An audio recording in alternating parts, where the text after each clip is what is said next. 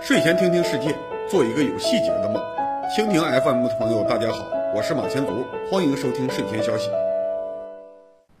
大家好，二零二一年八月十五日星期日，欢迎收看三百一十四期睡前消息，请静静介绍新闻。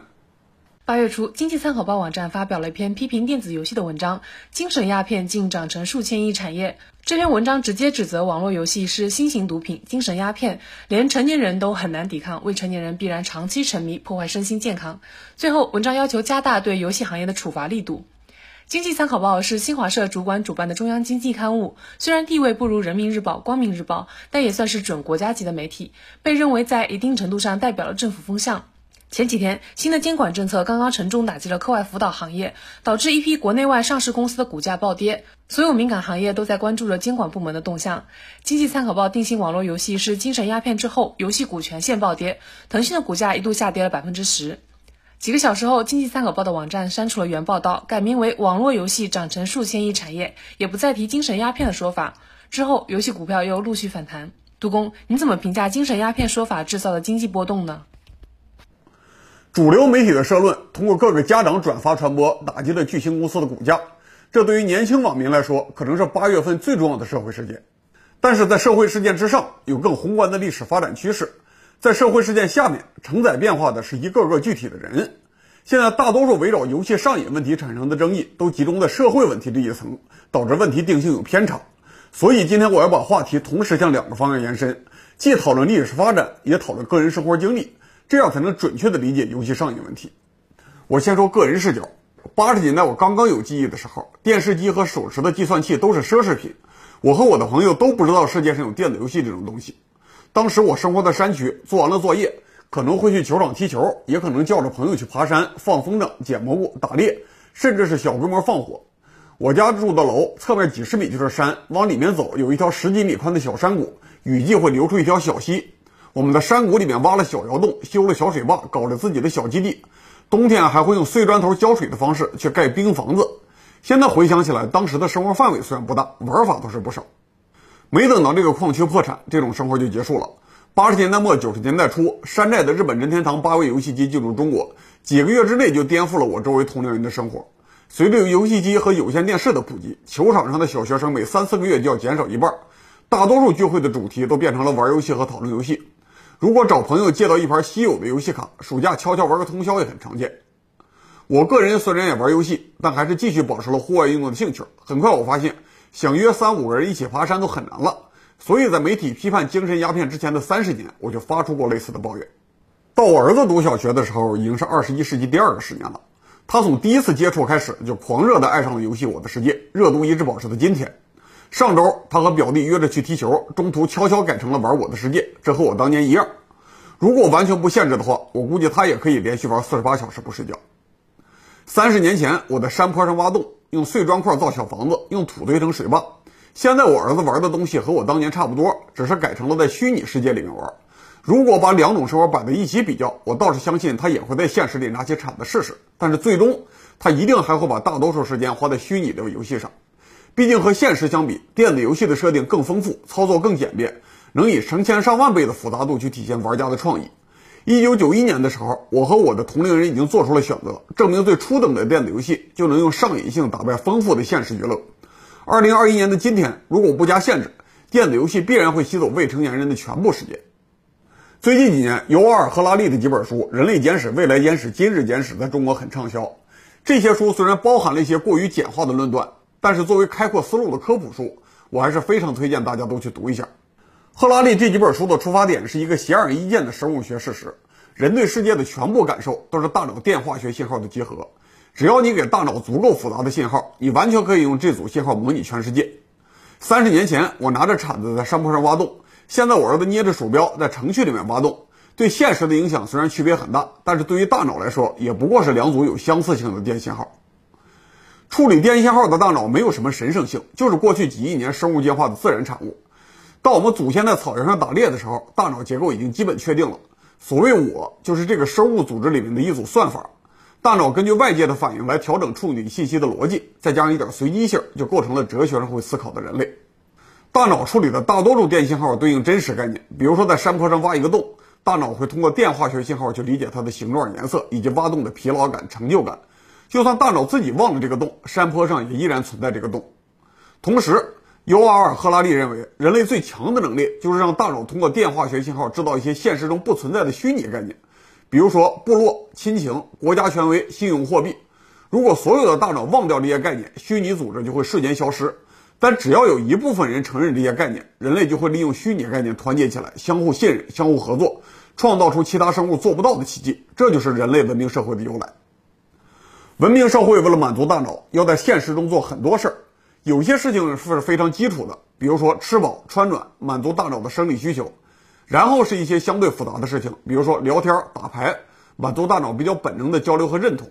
然后是一些比较宏大的事情，用来满足一部分大脑给自己定义的精神需求，比如说要造个金字塔、修几千个兵马俑，乃至于征服世界。只要我们的大脑还依托于肉体而存在，这些需求就不是同时出现的。大脑首先要保证自己生存，还要正常运行，所以最基本的需求是安全，然后是呼吸、喝水、吃饭、休息。满足这些需求之后，我们才会折腾外部世界，通过各种感官换算成更复杂的电化学信号来满足大脑的高级需求。自古以来，满足大脑和躯体的基本需求是非常不容易的一件事儿。中国人能够普遍吃饱穿暖，不用担心明天的粮食和冬天的衣服，也不用担心土匪半夜进来杀人，连同大脑一起干掉，这是最近两三代人才达到的目标。所以，从农业文明开始，甚至说从我们祖先从树上下来开始，大脑追求的目标基本上都对应于现实中的物质，比如说填肚子的食物，用来取暖的火堆，用来抵抗野兽的山洞。但是，一旦基本的需求被满足，大脑的电化学信号就不一定要对应实体概念了。实体概念必须通过我们的身体来制造物质刺激，但是人类肉体接受外界物质刺激的能力是有限的，吃肉喝酒几斤就够。一旦解决了基本问题，再去堆砌数量，很难给大脑制造出满意的电化学信号。这个时候，人类就必须制造一些额外的虚拟概念，比如说尊重，比如说社会地位，以这些概念为背景，给大脑制造正向的刺激，普通人就可以通过宗教得到这些满足。秦始皇就在当时的物质条件下啥都不缺了，他只能去修仙，给大脑寻找更有趣的电信号。从大脑接受电信号的角度来说，电子游戏和宗教修仙发挥了类似的作用。既然大脑在安全的前提下只关心自己接收到的电化学信号，我们就可以越过四肢，越过皮肤，直接给大脑提供有趣的电信号。古代的贵族想消遣，就要骑马出去打猎；现在的小职员下班了，打开电脑打游戏，用虚拟的枪去完成打猎。这也是给大脑传递类似的电信号，两者没有本质区别。之所以我强调打猎，是因为我们都是非洲草原上猎人的后代，只有那些喜欢追逐猎物的大脑，才能够把自己的结构传给后代。所以，如果每天我们都要从事一些和打猎区别很大的工作，大脑，尤其是男性的大脑，就会主动提出打猎的需求。当然，大脑自己本身没有腿，他也不在乎自己是不是真的在草原上，只要传进来的电信号类似于打猎，他就满足了。在八十年代，第一批彻底解决了基本保暖问题，而且对未来的生活有可靠预期的平民群体是国企的青年工人。据我观察，他们下班以后基本上只干两件事：玩球和打牌。玩球和打牌给人提供了连续不断的刺激，还能满足社交需求。大脑认为这和流水线工作相比更像打猎，所以青年工人愿意投入精力。玩球和打牌这两事儿内部相互比较。打牌的比例是逐年上升的，因为打牌不用消耗体力，还能带上小额的赌注，模拟打猎拿到的成果。形式上的固化被每局的随机感抵消了。大脑认为随机性就是新鲜感，所以愿意在牌桌上消耗大多数时间。后来，后来就有了电脑游戏。老一代的人转不过弯，继续打麻将、打纸牌；新一代的人开始用游戏手柄来刺激大脑。再后来是鼠标、更强大的显卡、VR 眼镜、AR 增强现实技术。如果你还想要赌注和随机性，游戏运营商最欢迎你去氪金刷装备。尤瓦尔·赫拉利认为，这就是黑客帝国时代的前兆。二零一七年，尤瓦尔·赫拉利接受了中国记者采访，记者问他：“大多数人未来要做什么？”请你帮我转述一下他的观点。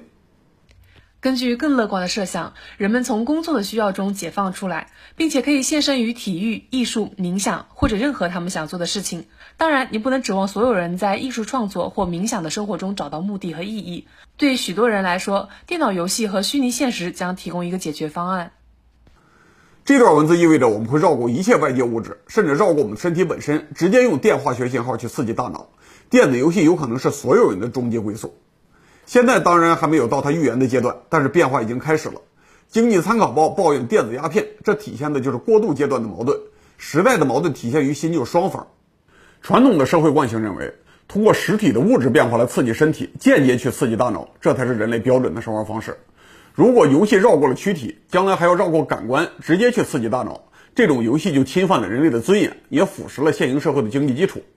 另外一方面，新兴的游戏产业想方设法创造上瘾性，利用人性的弱点去延长游戏时间，让大脑对游戏的电信号给出更高的评价。相当一部分游戏玩家因此忽视了大脑所依托的肉体，为了玩游戏损伤健康，甚至熬夜直接伤害了大脑。这是一个野蛮生长的行业，它的扩张趋势甚至不考虑行业本身的发展。因为被游戏上瘾性套住的人，往往不读书、不学技术，没有能力去为其他人创造游戏内容。如果所有人都游戏上瘾，就算生存的物质条件能保证，游戏行业也是要崩塌的。经济参考报这篇文章就同时表达了新旧时代两边的问题，既表达了传统社会对新兴趋势的敌意和不理解，也的确发现了游戏行业野蛮生长的问题。今后几十年，我们还会反复看到类似的内容，看到过渡时代的社会矛盾。经济参考报的文章一半的冲击力来自于“精神鸦片”四个字。杜工，你怎么看待游戏制造的上瘾性？它和现实生活中的毒品可以类比吗？从大脑和神经系统的立场来看，的确，毒品和游戏有相似之处，都改变人的需求，都有上瘾性，都会越陷越深，呼吸游戏之外的现实生活。但是，我们的社会并不仅仅根据上瘾性来定义毒品，就算都是有害的上瘾品，鸦片、香烟、啤酒、咖啡、可乐，人类社会都给予了不同待遇。这里主要的分类标准有两个：一是会不会给人体制造严重的不可逆破坏；二是能不能让用户在享受上瘾品的同时，去维护物质生活，创造更丰富的精神生活。毒品对大脑和身体的伤害严重，而且阻止人类继续发展物质社会。但是游戏显然分成了很多种，没有谁规定过游戏就必须让人上瘾到死，完全脱离现实社会。从各种游戏的不同效果来看，游戏完全可以用来丰富生活，和正常的活动结合，和真实的躯体运动结合。让大脑得到长期稳定而且更美好的电信号，所以经济参考报把游戏定义成精神鸦片，这是刻意强调了游戏的上瘾性，忽视了毒品的其他定义，忽视了游戏更丰富的发展可能性。按照文章的叙事逻辑，最后就只有禁止和放纵两个选择。这种二极管式的论述非常不利于我们去规划一个新世界。实际上，就连精神鸦片这个词本身都是有问题的。从大脑的立场来看，所有的上瘾品都是一批电化学信号。游戏是精神鸦片，真实的鸦片也是精神鸦片。如果不加区分，只追求惊悚的宣传效果，最后搞出一刀切的政策，游戏产业的发展可能会更坏，直接影响未来的生活质量。杜工，你认为游戏产业可能要承担引领全人类生活的任务，但是现实生活中，主流社会又对游戏行业抱有警惕甚至敌意，怎样化解两者之间的矛盾呢？化解两者之间的矛盾，核心问题是消除两方面的错误认识。在一个物质基本需求已经满足的时代，主流社会要正视历史趋势，认识到游戏行业必然会越来越多的取代现实物质生活，而且没有必要认为这种趋势是洪水猛兽。我和我的长辈都是生在农业时代的人，对吃饱穿暖这些物质需求极端重视。但是既然我们已经搭建了一个物质生活和精神生活并行发展的社会，就不能基于农业社会的经验去替二十一世纪的人做决定。我们不能去说电子游戏都是玩物丧志，都是破坏生活的毒品。人类刚刚开了奥运会，当代奥运会的历史只有一百多年，绝大多数项目都脱离了实际生活的需求。再往前几代人看来，这都是浪费时间和金钱的杂耍。现在电子游戏来了，对于物质生活的影响可能比奥运会还要大一些。毕竟模拟软件、学习软件已经越来越和游戏不可区分，很多心理医生也需要用游戏来探索病人内心。只有主流社会愿意承认电子游戏可以加强人类对自然界、对自己的主导能力，才会消除对电子游戏的本能敌意。反过来说，代表新时代的游戏行业也要承认，自己确实在利用甚至放纵大脑弱点，鼓励大脑越来越简单，越来越无能。比如说，大多数游戏的新鲜感并不是来自于复杂的场景设计，而是来自于随机性。而完全用随机性带来的新鲜感，并不会加深大脑的知识储备，只会带来盲目的乐观预期。大脑基于感性做判断的时候，在概率论问题上有明显的误区，会花很多钱去买盲盒、买彩票，国家被迫直接垄断了彩票发行权。现在游戏里到处都是氪金抽卡，必须加以限制。如果我们把抖音、快手套路化短视频的制作和传播也看作广义的网络游戏，游戏的另一个问题是切割了时间，让大脑逐渐丧失了搭建逻辑链条的能力。一般的社会问题至少要六七个要素放到一起来综合考虑，但是现在的游戏和短视频往往鼓励大家搭建最简单的因为所以链条，甚至连因果关系都不需要，两秒就要给人酷炫的冲击，否则就会被人关掉。这对人的破坏也许到不了鸦片和海洛因的水平，但是肯定比香烟和槟榔要厉害。这也要有专门的产业政策来引导限制。一旦消除了新旧两方面的错误和误会，游戏的管理政策就很明显了，一刀切或者放纵都是错的。政府应该正视虚拟信息产业的发展，在历史、哲学、经济学各个层面去分析新时代，给游戏制定复杂的产业策略，用不同的税率和行政手段引导游戏业服务于大脑，而不是让大脑服务于游戏。在企业一边，企业也要理解自己的历史地位，赚钱和引导社会这并不矛盾。伟大的企业才能长久的生存。游戏行业将来可能会接管大多数人的大多数时间，这样的行业不是主流社会的寄生虫，而是主流社会本身。